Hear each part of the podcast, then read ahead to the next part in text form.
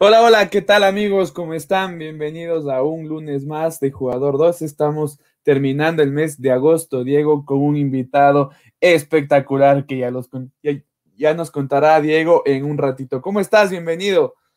Bien, bien, Andrés, aquí feliz por este invitado de lujo y como decimos nosotros, no hay mejor manera de hablar de historia que hacerlo con los protagonistas.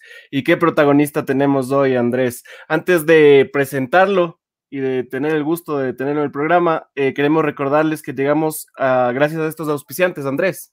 ¿Quieres infundir tu estilo y marcar la diferencia? Entonces Alta Moda Tienda Online es tu mejor opción. Podrás encontrar productos como ropa deportiva y urbana, zapatillas y accesorios de las mejores marcas. Puedes encontrar en Facebook como Alta Moda, Instagram como maltamoda.es o puedes comunicarte al 098 44 90 761. Igualmente le damos las gracias a Aura Technology, venta de artículos de computación y tecnología, mantenimiento y reparación de equipos tecnológicos. Están ubicados en Avenida Coruña E1252 y Toledo, puedes comunicarte al 096 281 939 o los puedes encontrar en Facebook como Aura Technology e Instagram como Aura Technology 2018. Y si te gusta el arte en pixel, ingresa en Instagram y Facebook a pixelized.exe. Si quieres avatares, figuras de tus animes favoritos, cantantes o logotipos personalizados, te los elaboran artesanalmente. Comunícate a su DM o al 09874-99855. Esta noche tengo el honor de presentarles al portero que se convirtió en delantero de la canchita del Empalme Villa Constitución a goleador histórico y seleccionado nacional. Con ustedes, el dueño del mejor gol de la Copa Libertadores del año 2003, Ariel Graciani, el Guasón. ¿Cómo estás, Ariel? Buenas noches. Muy buenas noches, un gusto de poder hablar con ustedes y con todos los oyentes. Empezando y entrando en materia, Ariel, antes que nada nos gustaría saber cómo estás, en qué momento de tu vida llegó a ti esta pandemia y qué te encuentras realizando actualmente.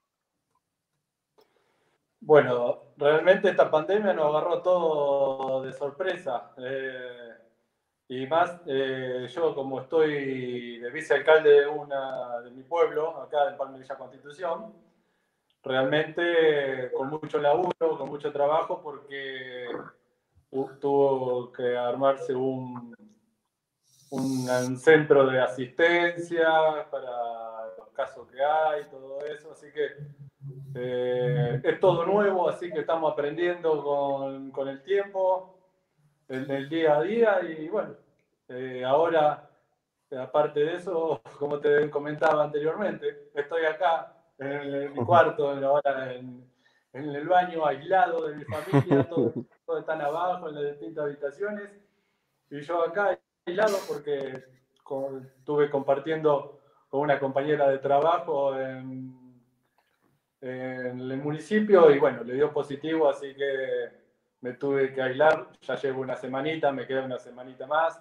Gracias a Dios sin síntomas, sin nada, así que esperemos que pase pronto porque este encierro me, me, me enloquece. A todos, Daniel, creo que debemos cuidarnos también y mantener el, el distanciamiento social. Pero bueno, Ariel, el objetivo de esta entrevista es documentar tu vida. Nos gustaría saber en tu niñez quién influenció en ti el gusto por el fútbol y de qué equipo eras hincha cuando eras pequeño. Mira, yo nací en un pueblo donde hoy somos 8.000, 9.000 habitantes, más o menos. Pero cuando yo nací, imagínate, éramos 4.000 y pico, poca calle de asfalto. Eh, en esa época vivían los, había muchísimos potreros, pocas, pocas casas, entonces vos tenías canchita por todos lados. Y bueno, y ahí empecé de chico, acá en la Argentina normalmente nacemos con un balón bajo el brazo, porque vos salías a la puerta de tu casa con tus amigos a jugar al fútbol, era la diversión. Y, y bueno, y a partir de ahí me fue gustando, lo fui llevando, siempre tuve el acompañamiento de mi mamá, de chiquito, de los 8, 10 años. Ella tenía un negocio, dejaba el negocio para seguirme a mí donde yo jugaba. Y bueno, de a poco fue siendo lo que más me gustaba. No quería estudiar más para jugar al fútbol. Y bueno, pero mi mamá me dijo, aunque te pise la barba, vas a terminar la secundaria, que antes era la secundaria. No, conseguía trabajo si no llegaba. Eh, y bueno, lo seguí, terminé Y, bueno, y después el fútbol con muchas piedras en el camino, con muchos golpes en la vida, se me fue, se me fue dando. Cuéntanos un poco de tu formación antes de llegar a Newells, Ariel. Eh, ¿Te formaste en algún equipo? Eh, empecé acá en lo que es en la institución de mi pueblo. En mi pueblo hay dos, dos clubes, Empalme Central, que es el clásico rival, y Atlético Empalme, porque el pueblo nuestro está dividido por, por dos vías. Una está dividido en cuatro, lo cruza las dos vías, entonces de un lado la vía es el otro club y de este lado somos nosotros. Y el club mío se llama Club Atlético Empalme, empecé ahí, recuerdo el primer día que fuimos a jugar, que teníamos seis años, iban a armar los equipos, estábamos todos, todos reunidos y me dice el técnico, bueno, ¿quién quiere atajar? Y, yo para no quedarme afuera, eh, claro, agarraste. Y me digo, yo voy al arco, yo no me quedo afuera. Entonces fui al arco, me acuerdo que ganamos el primer partido, el segundo fuimos a los penales, salimos campeón por los penales. Y bueno, y a partir de ahí empezamos a continuar y empecé jugando arriba, ya me, empezó a gustar seguir la pelota. Y bueno, era, era más o menos habilidoso cuando era chico, agarraba la pelota con velocidad, la llevaba, me seguían. Y empecé a meter gol y la vida me fue llevando de, goleador. Así que hice todo lo que es la inferior en el Club Atlético Empalme, donde tuvimos un gran técnico, bueno, un técnico que fue el formativo de acá, de toda la zona, donde salieron muchísimos jugadores donde te voy a nombrar Gustavo Raggio, Alfredo Berti, Sergio Berti, Abel Balbo, eh, Carrizo. Es una zona riquísima de jugadores. Leonardo Fernández, que estuvo en Emelec, eh, Lichi López hoy, eh, que juega en Boca. Innumerables, innumerables jugadores salieron de acá. Se trabajaba muy bien hasta que, bueno, después vino un viste cuando te hacen una sociedad anónima, una empresa de, mexicana con otros muchachos de acá, tuvieron cinco años, desarmaron todas las inferiores y trajeron chicos de distintos lugares de la provincia, de, la República y, y, bueno, los chicos de acá los fueron dejando de lado y por eso, por eso ahora estamos poco nutridos de jugadores, pero realmente es una zona muy, pero muy rica de acá de la Argentina. Chévere, Ariel. Eh, bueno. Eh, no, no, sigue, sí, sigue nomás. No, no, sigue. bueno, y a su vez estaba un ayudante de campo que se llamaba Néstor Acosta. Néstor Acosta jugó en Argentino Junior. Fue discípulo de Ernesto Duccini. Duccini fue un jugador de Argentino Junior, un maestro que te conocía al caminar decía, vos jugás de dos, vos jugás de nueve, vos sos arquero. Ya el tipo converte, era un adelantado del fútbol en esa época. Y vino con muchas, con muchas técnicas, con muchas cosas importantes a lo que fue el fútbol acá, y donde nos pulió a todos, la mayoría nos hizo muy técnicos, y bueno, y ahí empezamos a jugar, a aprender un poco de fútbol. Después de este paso, Ariel, llegas a New Old Boys en 1992. Te queríamos hacer una, una pregunta que con Diego. ¿Fuiste compañero de Diego Armando Maradona? Yo, yo, empecé a los 15 años, me fui a Newell. Me quedé un año, pero eh, disgustado, todo eso. A los 6, 7 meses me pegué la vuelta, no quise seguir yendo. Volví a jugar acá en el pueblo mío, ya a los 16 años estaba jugando en primera división, una liga muy competitiva, donde tengo muy lindos recuerdos. Acá el clásico rival que te decía que en Palme Central inauguró la cancha, porque antes estaba eh, vertical y la hicieron horizontal. Recuerdo que faltaban 5 minutos para, que finalice, iba 0 a 0, lleno de gente, unos clásicos que eran. Se mataban a piña afuera, dentro era ferísimo me dice, Calemono, este, me, dice, me, dice, me, dice, me decía el mono. Entonces le digo, ¿yo? Sí, me dice, y ese Néstor Acosta que te digo, eh, un tipo muy inteligente, me dice, si no te animás, no entré, me dice. Ah, me agarró la duda, digo yo, ¿qué hago? Claro. Entro o no entro. Si no entro, quedo marginado para el resto de la vida. Nunca más van a creer en mí, nunca me van a querer meter en primera división. Así que agarré, digo, sí, ¿cómo lo voy a entrar? Entré. Eh, un tiro libre nuestro en, el medio, en la mitad de la cancha, centro al medio del área. Eh, pivotea el número 9, Leonardo Fernández, que jugó en MLE. Me queda a mí, de media vuelta, le pego el zapatazo y la cruzo en el ángulo. La única pelota que toqué en el partido me, fue gol. el gol sobre la hora, así que un recuerdo espectacular acá que en la historia de, del pueblo, de la liga de acá. Importante, Ariel. Y de ahí vas a News.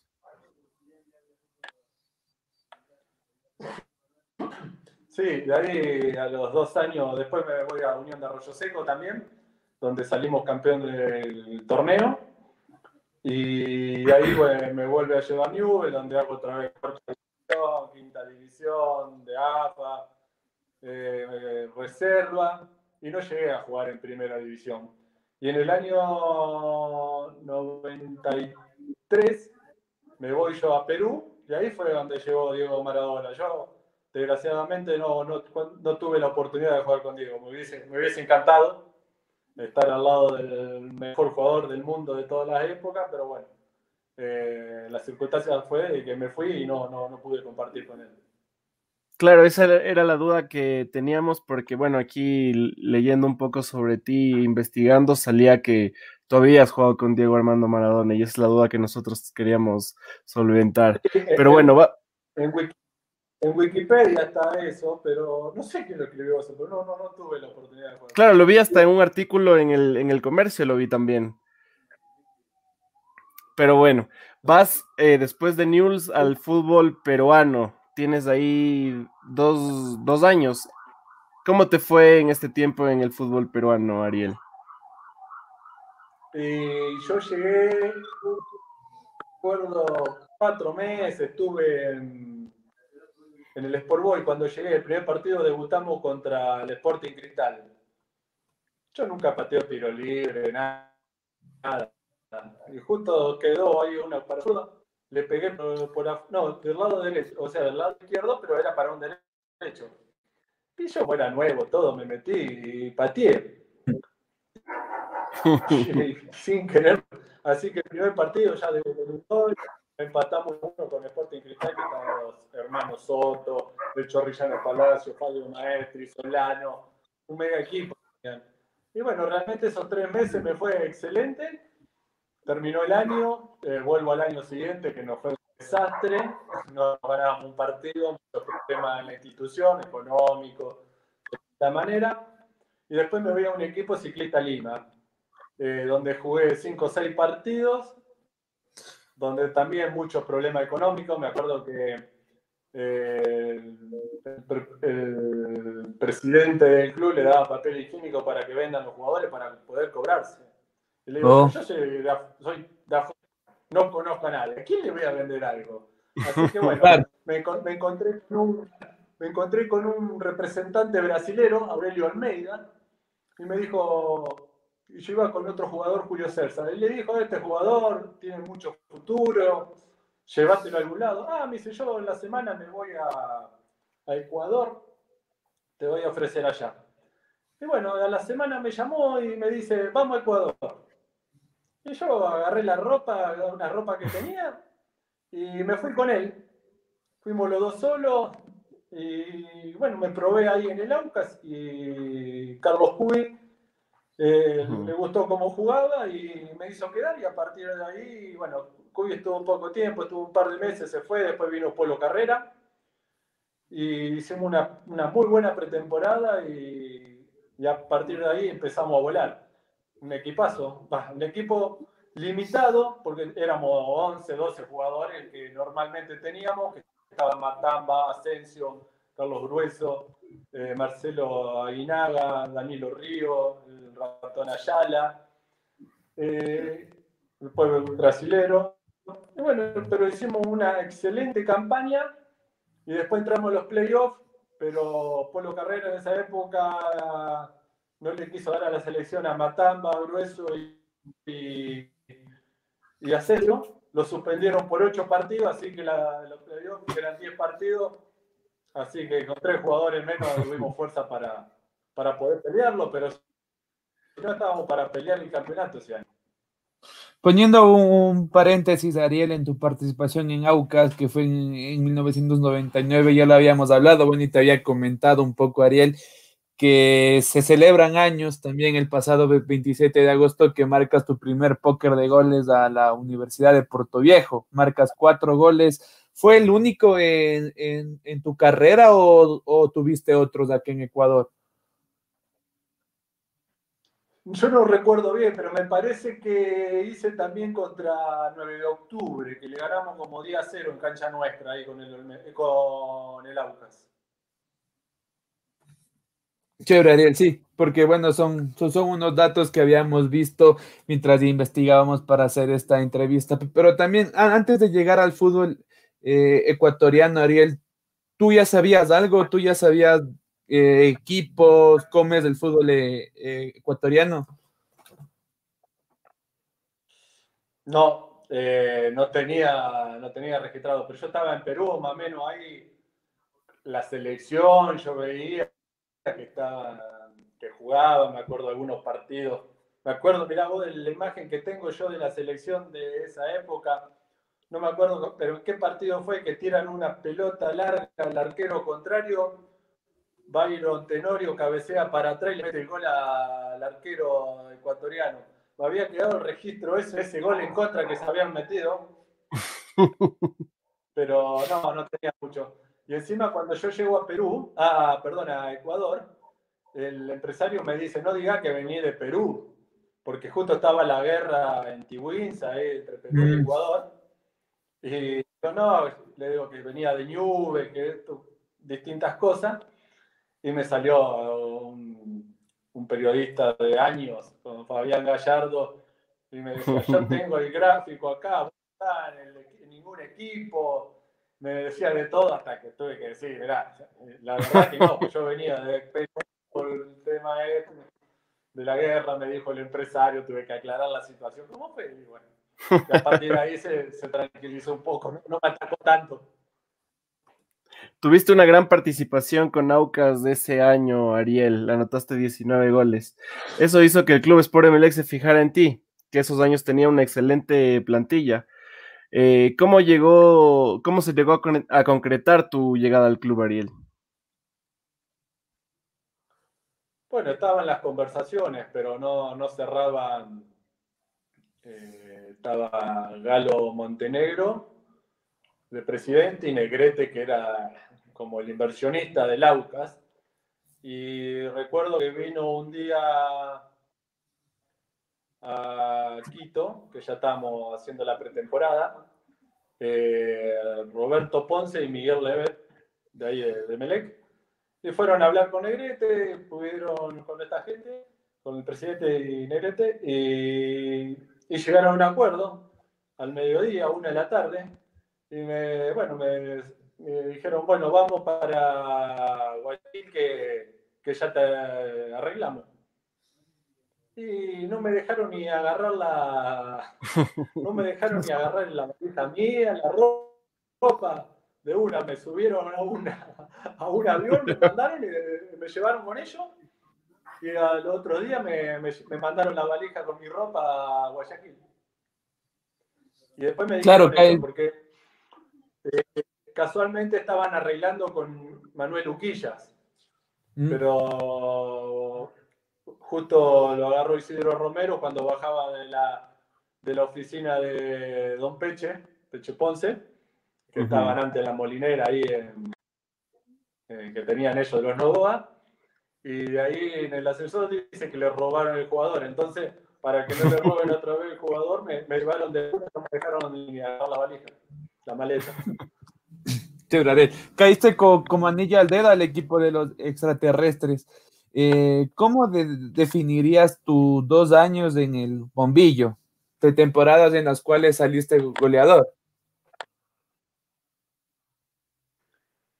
Bueno, eh, sinceramente, Melec venía con un, equipo muy bien armado, tenía un lindo equipo.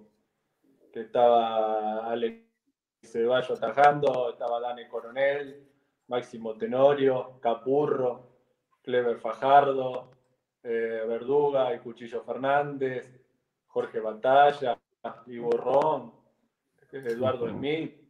Sinceramente, tenía muy buen equipo, se le había ido el Bam Bam, eh, Iván Hurtado, se le fueron algunas piezas.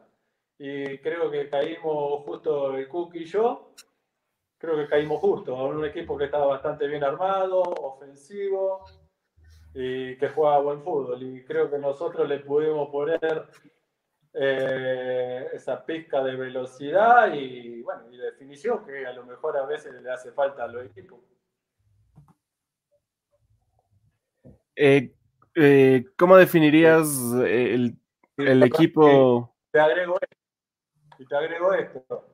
Y creo que nosotros éramos dos pibes jóvenes y con mucho hambre, con deseo de triunfo, de ganar, de ser alguien. Y creo que ese aporte contagió muchísimo al equipo. Luego vas a Veracruz y a Morelia en México, Ariel, equipos a los que fuiste a jugar. ¿Se cumplieron tus expectativas en estos clubes del fútbol azteca los dos años que estuviste? Y a media.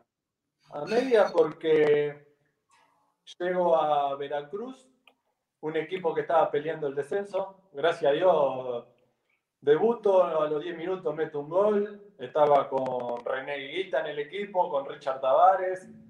Y después era un equipito de media tabla para abajo. Sinceramente, no, no, no, no era para pelear los primeros lugares, pero gracias a Dios me fue muy bien. Tuve excelente partido, convertí goles lindos, interesantes. Y bueno, a través de eso descendimos. Y después el mismo equipo Morelia, que la misma empresa TV Azteca me lleva, donde estaba Darío Franco, René Valenciano. Y ya éramos un equipo donde más o menos vos entrabas a los playoffs. Después los playoffs nos faltaba, nos faltaba materia prima, nos faltaba más equipo, pero por lo menos ya era para pelear un poquitito más arriba. No éramos para salir campeón, pero, pero ya era otra cosa. Quizás a uno le hubiese gustado estar peleando la final y todo eso, pero, pero puedo decir que medianamente me fue muy bien porque de los dos equipos que estuve fui siempre el goleador del equipo, ¿no? Del equipo nuestro, pero no del campeonato. el equipo de mitad de tabla, no era el equipo de, de que vos decías un MLE Barcelona, una liga que pelean los campeonatos. Nosotros éramos media tabla. Claro, Ariel. Después de este paso por, el fútbol mexicano, llegas a la MLS y juegas en tres equipos diferentes. ¿Qué tan competitiva y cuál fue la, diferencia que, tuviste del fútbol azteca con el fútbol estadounidense? Y más que nada que, queremos saber cómo te adaptaste a, la vida desde allá, si tuviste algún problema con el idioma. Bueno, las diferencias, qué sé yo, el TV Azteca, el, TV Azteca, el fútbol azteca es un fútbol lindo porque van todos para adelante. Vos fijate que en un partido de México nunca terminan 0 a 0. Muy rara vez pueden terminar 0 a 0. Son equipos que tienen la obligación de ir para adelante. Se ganan 3 eh, a 2, 4 a 0, 4 a 1. Siempre hay muchos goles, pues va todo para adelante. Son técnicos. Y después ya vas al fútbol, el, fútbol de Estados Unidos. Eh, es un reflejo a menor escala al fútbol inglés, eh, donde ya es más, más físico, más pelotazo, es otro estilo de fútbol pero la adaptación fue buena. Eh, bueno, llegué a New England Revolution, donde era un equipo paupérrimo, hay para decir de verdad. Venía, creo que estuvo como 20 partidos sin, sin ganar. Yo estuve en los últimos tres partidos, también perdimos, no, lo salvé para nada. Eh, y justo eh, entonces quisieron, porque viste que allá durante el campeonato, en el medio del campeonato, te cambian. Llevaron, como necesitaba más refuerzos para levantar más ese equipo, un mediocampista, lo llevaron a Lionel Álvarez y me mandaron a mí al Dallas Burn. Y bueno, me, acuerdo que el primer partido que fui, llegué directamente al estadio, eh, ahí en que jugábamos contra Colorado, en cancha de Colorado, y otra vez debutando ahí con ese equipo, pusieron de titular, y a los tres minutos creo que metí un gol, así que caí redondito, chanta ahí en el equipo, y después me tocó ser siempre el goleador del equipo ahí de... realmente. Me sentí muy bien, muy cómodo, con el idioma no tuve muchos problemas porque era un equipo que teníamos como seis latinos, así que andábamos con el español todo el día. Y después sí pasé al San José Earthquake, donde quedé con un chico mexicano nomás, donde todo inglés. Y bueno, ahí a la fuerza me tuve que, que ir empapando un poquito con el inglés. Yo el inglés lo hablo, pero me cuesta entenderlo. Así que más o menos me, me defendía. Te defendías, exacto. Igual te ayudó también estar allá, te, o sea, como que aprendiste un poco más también el del idioma. Sí, lo, aprendí un poquito porque al compartir con ellos esas dos horas diarias, era claro. obligación hablar un poco de inglés, pero, pero después el resto de mi vida era con mi familia, en español y en otro mundo yo creo que son unas culturas muy diferentes a lo que es la Argentina, a lo que es Ecuador, donde allá vos ves gente, no, no ves gente directamente. Se van a trabajar a las 6, 7 de la mañana y vuelven a las 7 de la noche, ya comen y se van a dormir para el otro día ir a trabajar. Y bueno, no, es, no es la cultura, la vida que llevamos nosotros. Claro, Luego de todos estos eh, varios años fuera del país, vuelves para reforzar al equipo de la otra vereda, Ariel. Jugaste con jugadores como Rubén el Mago Capria, José Francisco Ceballos, el Bambán Hurtado que lo mencionabas hace un ratito, Nicolás Asensio, Fleitas. ¿Cómo te sentiste de volver a Ecuador y, jugar en el otro equipo? Ah, yo eh, no quería seguir más en Estados Unidos quería volver a Ecuador. Y bueno, me, empezó a hablar el Beto Alfaro Moreno, me vino a hablar acá el técnico Jorge Solari a mi casa, porque vive a una hora de acá. Eh, vino, me charló la idea que tenía, pero bueno, yo tenía la prioridad de Melec, porque uno que, que yo creo que me hice conocido en Melec las mejores épocas de mi carrera empezaron ahí, donde tuve la oportunidad de, estar en la selección, gracias a estar en MLE, en las campañas que hacía, todo eso. Pero bueno, no, no se dio la posibilidad, no había la chance de volver y entonces me, fui a Barcelona. Y realmente me sentí feliz porque tenía un gran equipo, con el Bambán, como vos decías, estaba Gavica, eh, no me acuerdo. El Mago Capria. claro. Pero el Mago Capria llegó después a mitad de año. Bueno, teníamos un equipo hermoso, muy, muy buen equipo. Sí. Eh, es típica de, de, Solari, ir para adelante. Jugábamos con línea de tres, recuerdo metíamos cuatro o cinco goles, pero nos metían dos, tres. Pero nosotros sabíamos que ganábamos porque teníamos una ofensiva terrible. Así que tuvimos una excelente campaña que, bueno, después se dio que lo sacaron a Solari, llevó a Insúa, cambió un poco el sistema, pero bien, llegamos hasta la final, que bueno, la perdimos con, con la liga.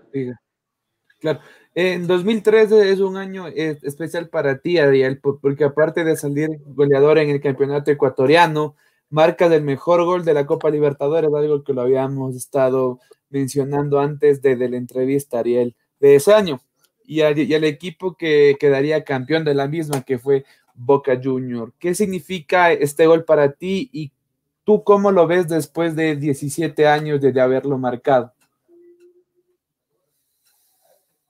Bueno, realmente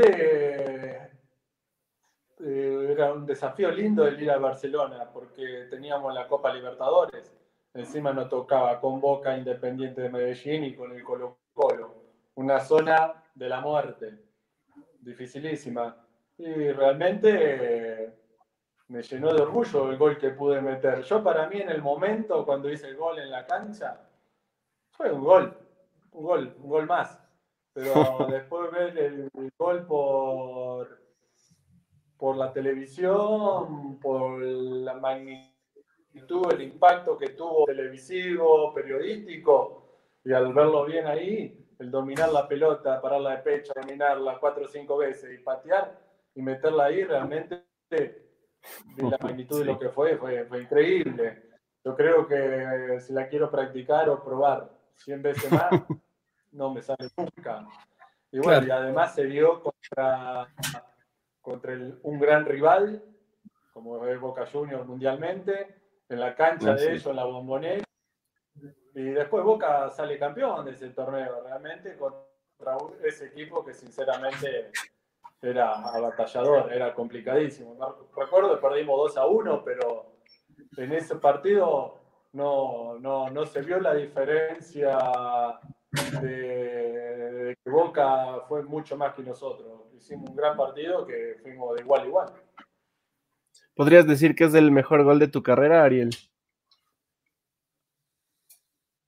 Sí, fue uno de los, muy, de más bonitos, pero si vos me decís si fue el mejor, yo no sé decirte. Yo tengo varios goles eh, más importantes, como los que he hecho con la selección. Yo el primer gol de la selección para mí es más importante que a lo mejor que el gol que metí contra Boca, pero bueno, eh, por el impacto que tuvo, por la cobertura, sí, el mejor gol que haya hecho. Y un bonito gol, como tú lo dices. Te ganaste el cariño de la hinchada del Barcelona, así como también ya tenías la del MLE, Gariel, cosa que muy pocos jugadores lo pueden lograr. ¿A, ¿A qué crees que se deba esto? Bueno, yo creo que fundamental es la, entrega. La entrega dentro del campo de juego, la alegría, la humildad, porque yo salía de un estadio, le firmaba autógrafo a cualquiera, me hablaba con todo el mundo, estaba comiendo con mi familia en un restaurante, se me arrimaban, nunca un rechazo a una persona. Y cuando vos sos humilde, la gente te quiere. Y, bueno, y después claro, las cosas me fue bien, me fue muy bien con MLE, me fue muy bien con AUCA, me fue muy bien con, la selección también, me fue muy bien.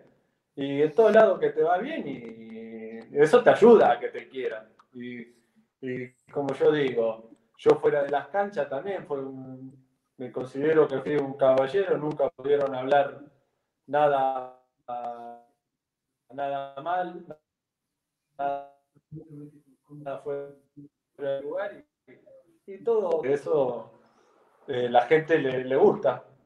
Le gusta porque no solamente sos buen jugador, sino sos buena persona y todo eso, todo suma. Luego de esos dos, años en Barcelona, Ariel, llegas a, a Lanús casi una década después de, de, haber jugado en el fútbol argentino, vuelves entonces.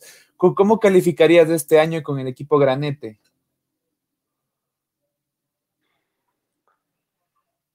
Bueno, eh, yo sinceramente ya quería venirme a la Argentina porque lo tenía mi papá enfermo, no quería, medio que no quería jugando más. Y se dio la oportunidad de venir y feliz porque, eh, eh, ¿cómo es? Miguel Ángel Brindisi, jugador de, del Barcelona, un tipo de jugador de Boca, un grande de la Argentina, técnico te quiere, te llama, te pide, realmente me sentí feliz por eso. Fui, éramos un equipo también ahí que lo estaban armando con mucha gente jóvenes y realmente empecé con el derecho, debuté también en el primer partido, 25 30 minutos contra el Olimpia de Bahía Blanca, meto un gol, el primer gol 1 a 0 y después hice un partidazo también ese día y realmente me sentí cómodo tuvimos cuatro o cinco partidos, se fue, se fue Brindisi y era un equipo ofensivo que jugaba lindo al fútbol. Después entró Ramaciotti y nos cambió el sistema de juego. Éramos 10 colgados en el travesaño y yo solo arriba. Realmente ahí me digo que ya no, no me gustó mucho, pero bueno, eh, te tenés que adaptar a los sistemas que estaba y ya uno no, no, no aparece, no florece como le hubiese gustado. Pero una linda experiencia porque yo no había debutado en la Argentina y me acuerdo que en una, creo en el día que olé, fue como que quedé como el jugador más veterano que debutó en el fútbol argentino, un argentino que debuta más veterano, a los 32 años debuté. ah, ese dato no lo, no lo teníamos en cuenta. De ahí, ¿cómo se da lo de Liga, Ariel? ¿Cómo decides volver a Liga? Eh, yo seguía en, Coso, en, bueno, ahí estaba en, Lanús y, ya terminaba mitad de año, iba a renovar, en el año 94 iba a renovar para el siguiente año. Y, empezó mi empresario a decirme que el Beto Alfaro Moreno lo llamaba otra vez porque quería que vuelva otra vez a Barcelona. Y medio que yo no me quería ir más, como te digo, lo tenía mi papá enfermo, vaya, estaba un poquito mejor de lo que era en el 2003. Y, y medio que no quería ir. Bueno, después me convencieron, volví otra vez en el año 94. Y también tuve un gran año, nos fue bastante bien, estábamos con manera, tuvimos algunos... Eh, no era el equipo, no estaba muy contento el equipo en sí, eh, había muchas cositas internas que no iban bien, pero bueno, se llegó hasta la última instancia por los jugadores que teníamos. No pudimos salir campeón otro año, que se nos negó. Y bueno, me, voy, me volví, me volví ya como, ahí sí, con ganas de, de retirarme. Y, otra vez mi empresario empezó con Gustavo Lejovic porque Esteban Pá quiere que vaya, quiere que vaya. Bueno, fui otra vez para. Bueno, está bien, voy, le digo, lo, lo, seguí un año más, le digo, bueno, vamos. Pero llegué como, como suplente, porque Liga había contratado a Gabriel García, que venía del fútbol, del fútbol peruano, había sido goleador del año, que había metido como 30 goles. Claro. Y bueno, como suplente, entonces empezó la Copa Libertadores y yo entraba por momentos. Entraba el, eh, el, técnico Oblitas, entraba en el segundo tiempo, me acuerdo, pateó un chorrillano, me pegó en la cola a mí, le debí la pelota contra Peñarol de Montevideo, en cancha nuestra. Hicimos el primer gol. Y bueno, iba entrando en lo que era Copa Libertadores, iba entrando y, y marcaba la diferencia. Y empezó el campeonato local, así que me tocó de titular porque los titulares quedaban para la Copa Libertadores. Y los primeros ocho partidos metí ocho goles, así que me fui ganando el, puesto y quedé ahí, quedé como titular. Salimos campeón del primer campeonato 2005. De ahí me quisieron hacer una limpieza de rodilla, donde se me complicó, me tocaron algo que no tenían que tocar y y bueno, me tuve que quedar 8 o 9 meses fuera de la cancha, volví en el 2006, donde tuvimos lindos partidos, Copa Libertadores, que lindo gol contra eh, eh, ¿cómo se llama? Inter de Porto Alegre, quedamos después afuera allá en Inter de Porto Alegre. Y bueno, después tuve con pausa, tuvimos unos roces y ahí me cansé, porque previo a eso de la lesión de la rodilla todos los días antes del entrenamiento o los días antes del partido, yo tenía que hacer pesa para hacer cuádriceps, terminaba el partido, tomar antiinflamatorios, ya, ya era algo que lo estaba sufriendo. Lo disfrutaba el entrenamiento porque empecé a ir a... Era el primero en llegar al entrenamiento y el último en irme, pero Después ya sufría al otro, al post partido y, bueno, todas esas cosas me fue, me fue, me fue alejando de, las canchas. Después me llamaron ahí para distinto equipo para continuar jugando y sinceramente no quise, no quise sufrir más. Ariel, ¿cómo te, te, diste cuenta que ya era el momento de, retirarte del fútbol y por qué jugar en, en, un equipo de tu ciudad natal, Club Atlético Empalme, una vez que te retiraste? Bueno, yo me di cuenta que tenía que dejar de jugar porque estaba sufriendo.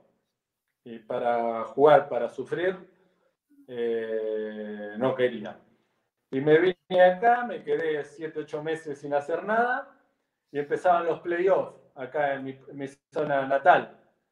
Y bueno, eh, eran 7, 8 partidos que tenía para jugar y eran finales y los chicos de la comisión directiva son amigos míos, me dijeron para que lo refuerce, a ver si podíamos salir campeón. Y bueno, ya andábamos bien, justo en la semifinal habíamos ganado en cancha nuestra, después teníamos que jugar en cancha de ellos. Se presentó un, un partido de fútbol 5, eh, Ecuador contra Colombia en Madrid, Así que me fui a jugar el fútbol 5, no pude estar ese fin de semana, quedamos fuera. Y bueno, así que no pudimos llegar a la final ahí. Y al año siguiente sí, fue otra vez. Jugamos otra vez y, y al año fui, pero a la liguilla final también otra vez los playoffs. Y salimos campeón y ahí, como terminé el curso de técnico, empecé a dirigir un par de años acá, un año y un par de meses. Y después me fui a dirigir el Olmedo, donde tuve un hermoso reto, donde lo pude sacar del descenso al Olmedo, donde estaba a siete puntos del penúltimo, que descendían los dos, que no había ganado nunca.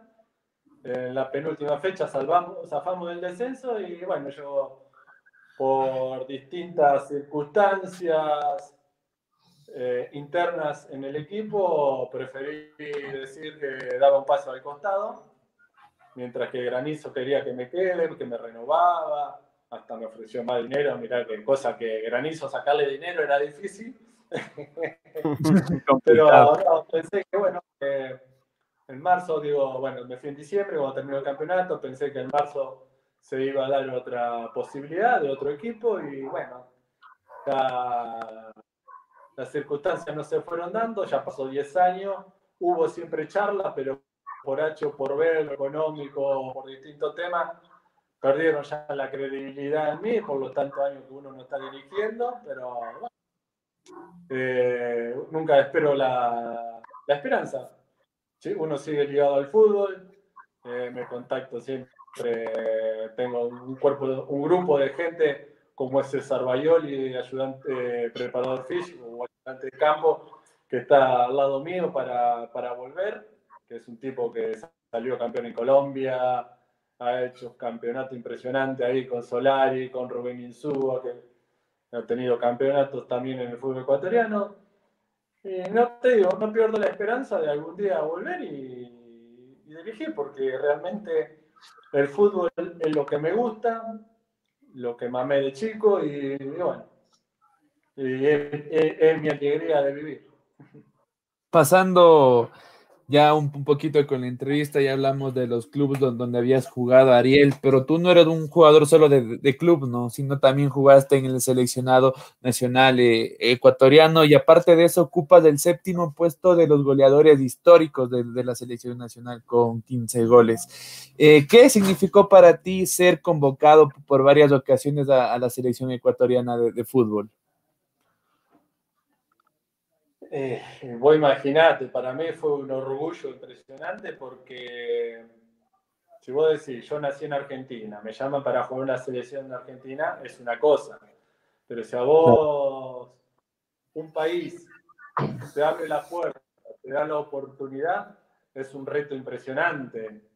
Eh, me acuerdo que en el año 97, a principio de año, Abdalá Bucaram, presidente de la República en esa época, empezó a, a, picar ahí, a decir que le gustaría que Ari Graciani esté en la selección.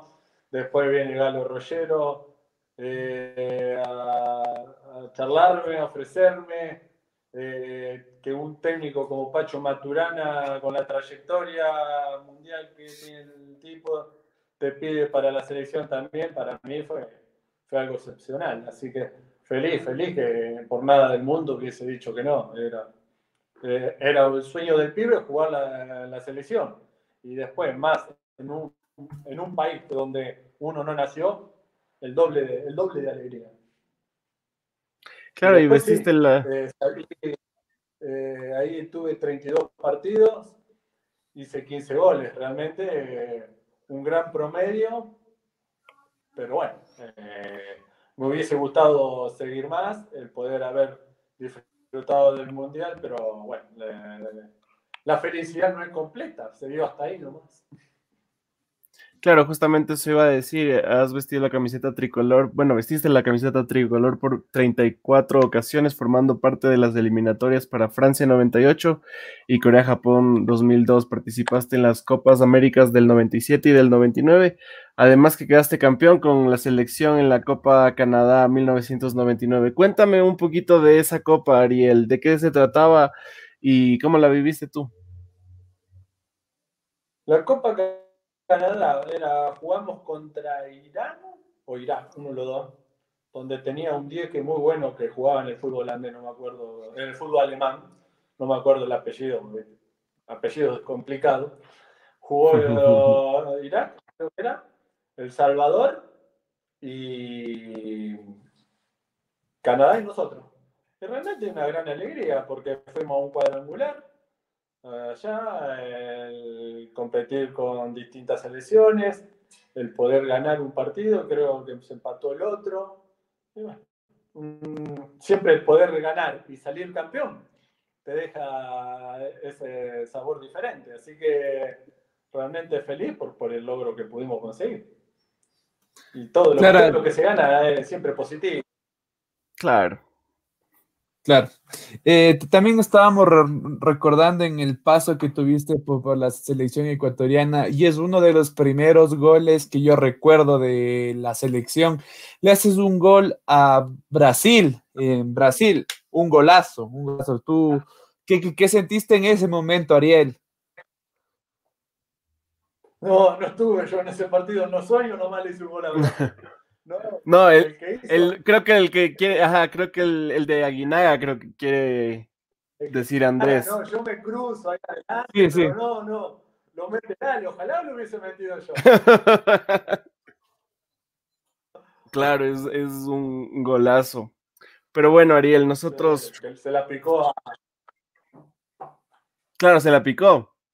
Te decía que Aguinaga se la picó a Dida ahí, un golazo metió de afuera del área. Sí. Ariel, eh, vamos a hacerte unas preguntas rápidas. Nosotros te vamos a decir palabras y lo primero que se te venga a la cabeza no, nos lo dices, ¿te parece? Dale, dale. Listo, empezamos entonces. Empalme Villa Constitución. Eh, mi lugar de nacimiento, donde tengo todos mis amigos. Familia, Ariel. Todo en el mundo. Argentina.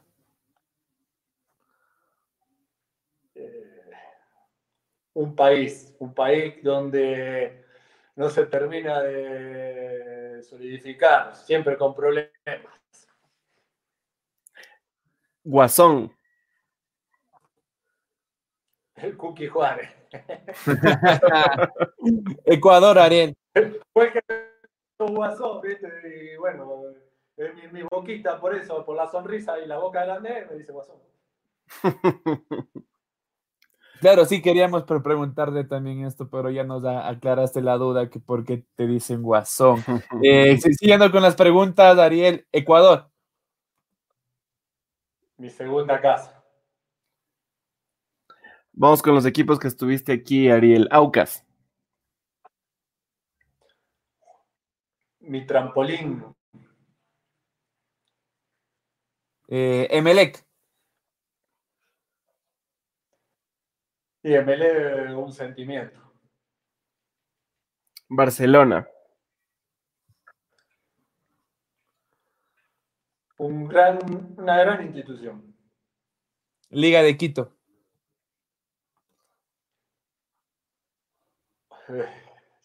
Con una palabra no sé cómo expresártela, pero yo creo que te tendría que decir que es el, el club ejemplo a seguir de todos los clubes.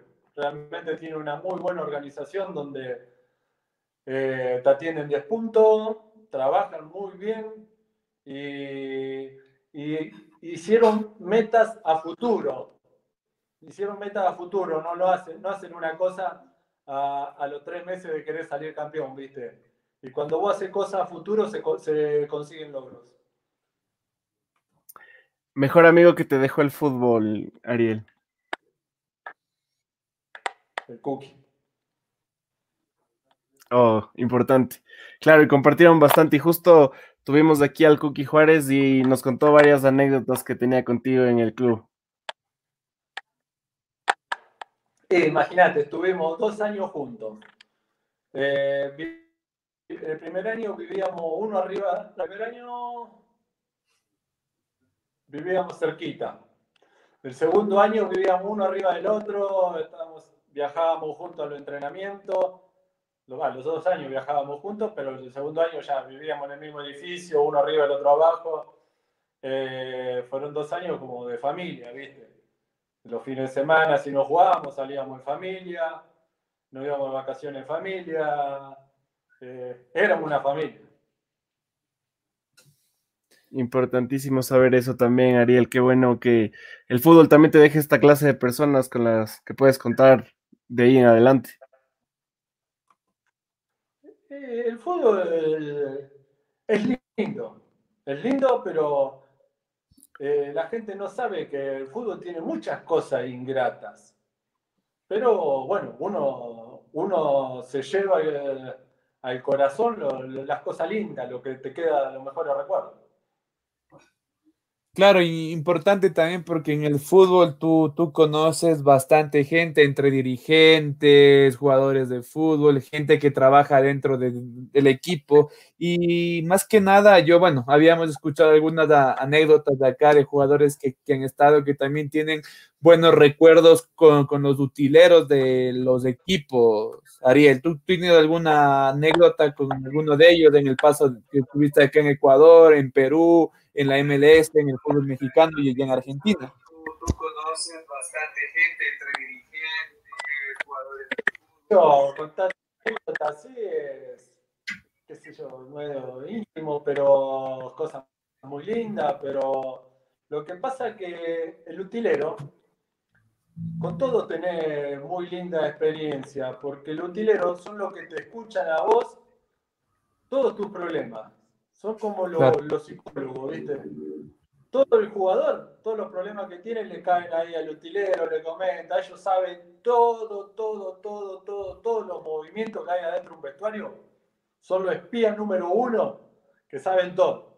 Y bueno, vos con ellos compartís muchas cosas, porque le habla todas las intimidades y y bueno, siempre tenés linda experiencia porque ellos son los que te levantan el ánimo, los que te ayudan para salir adelante. Son una, Se nos queda una... Son una parte oculta de un equipo, pero son muy importantes, muy, pero muy importantes para cualquier institución y equipo que, que consigue logros. Se nos queda una preguntita, Ariel. ¿Con quién te quedas tú? ¿Con Messi o con Maradona? Y yo te digo, lo estuvimos charlando hoy en off. Eh, para mí Maradona ganó un mundial jugando eh, diferente. Yo creo que Maradona ganó todo. A Messi, desgraciadamente, le está faltando ganar ese mundial, que está en deuda con la Argentina. La Argentina lo critica mucho por esa deuda es un excelente jugador, pero para mí Maradona eh, como que te, te daba esa, ese extra, ese empuje extra, esa adrenalina, ese ímpetu que, que contagiaba más a los compañeros. Perfecto, Ariel. Bueno, creo que eso ha sido todo por el día, por la noche de hoy. No queda más que agradecerte por haber aceptado la invitación a este programa. Para nosotros ha sido un honor en realidad tenerte aquí y poder charlar sobre tu vida futbolística y tu vida y de lo que te encuentras haciendo ahora. Eh, no queda más que desearte éxitos en todo lo que emprendas y nada, que te vaya muy bien y esperamos tenerte de vuelta acá en el país. Esperemos que en una dirección técnica, Dariel. No, al contrario, una, una gran alegría para mí que ustedes me hayan invitado. Eh, y mandarle un saludo muy grande a todos los ecuatorianos, realmente para decirles que, que, lo extraño, que lo quiero, que me encantaría estar allá otra vez metido con el fútbol y felicitarlos a ustedes por el programa, chicos, y que sigan así para adelante. Chévere, muchísimas gracias, esperamos tenerte una nueva oportunidad. Abrazo grande y muchas bendiciones. Éxitos.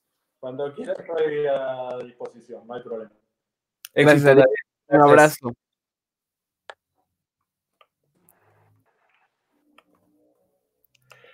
Ahí lo teníamos, Ariel Graciani. Como decimos nosotros, no hay mejor manera de hablar de la historia que hacerlo con los protagonistas.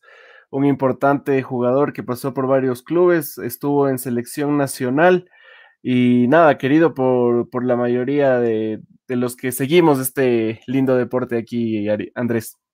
Importantísimo, creo que también eh, más allá de, de, la entrevista futbolística en temas netamente deportivos, con este tipo de programas conocemos la otra parte del jugador de fútbol, sabemos cómo le cuesta a un futbolista llegar a, primera división y Ariel no, no fue la excepción. Eh, como nos estaba contando en la entrevista, tuvo que ingresar de de portero primero para poder estar en, el primer equipo, después de irse acomodando poco a poco hasta llegar a su puesto. Y lo, que sí me sorprendió bastante es el tema de que a, donde llegó hizo gol, debutó, hizo gol o pasó uno o, dos partidos y debutó, eso solo, solo queda como dato que era un, un killer, como dicen en el área. Así es, equipo donde jugó, marcó goles y hasta fue goleador de varios, de varias temporadas. Andrés, para jugador 12 definitivamente ha sido una entrevista histórica. Agradecer a toda la gente que se ha conectado esta noche. Eh, no olviden que nos pueden seguir en nuestras redes sociales, en Facebook, en Instagram, en YouTube y en formato podcast en Spotify como jugador 12S. El día miércoles les esperaremos con otra entrevista en nuestro segmento de promesa juvenil y antes de irnos queremos recordarles que llegamos a ustedes gracias a estos grandes auspiciantes, Andrés. ¿Quieres infundir tu estilo y marcar la diferencia? Entonces Alta Moda Tienda Online es tu mejor opción. Podrás encontrar productos como ropa deportiva y urbana, zapatillas y accesorios de las mejores marcas. Los puedes encontrar en Facebook como Alta Moda, Instagram altamoda.es o puedes comunicarte al 098 44 90 761. Igualmente le damos las gracias a Aura Technology, venta de artículos de computación y tecnología, mantenimiento y reparación de equipos tecnológicos. Están ubicados en Avenida Coruña E1252 de Toledo. Puedes comunicarte al 096-281-939. Los encuentras en Facebook como Aura Technology e Instagram como Aura Technology 2018. Y si te gusta el arte en pixel, ingresa en Instagram y Facebook a pixelize.es. Si quieres avatares, figuras de tus animes favoritos, cantantes o logotipos personalizados, te los elaboran artesanalmente. Comunícate a su DM o al 098 855 Agradecerles una vez más por haber estado aquí. Les esperamos el día miércoles. Un abrazo. Nos vemos miércoles.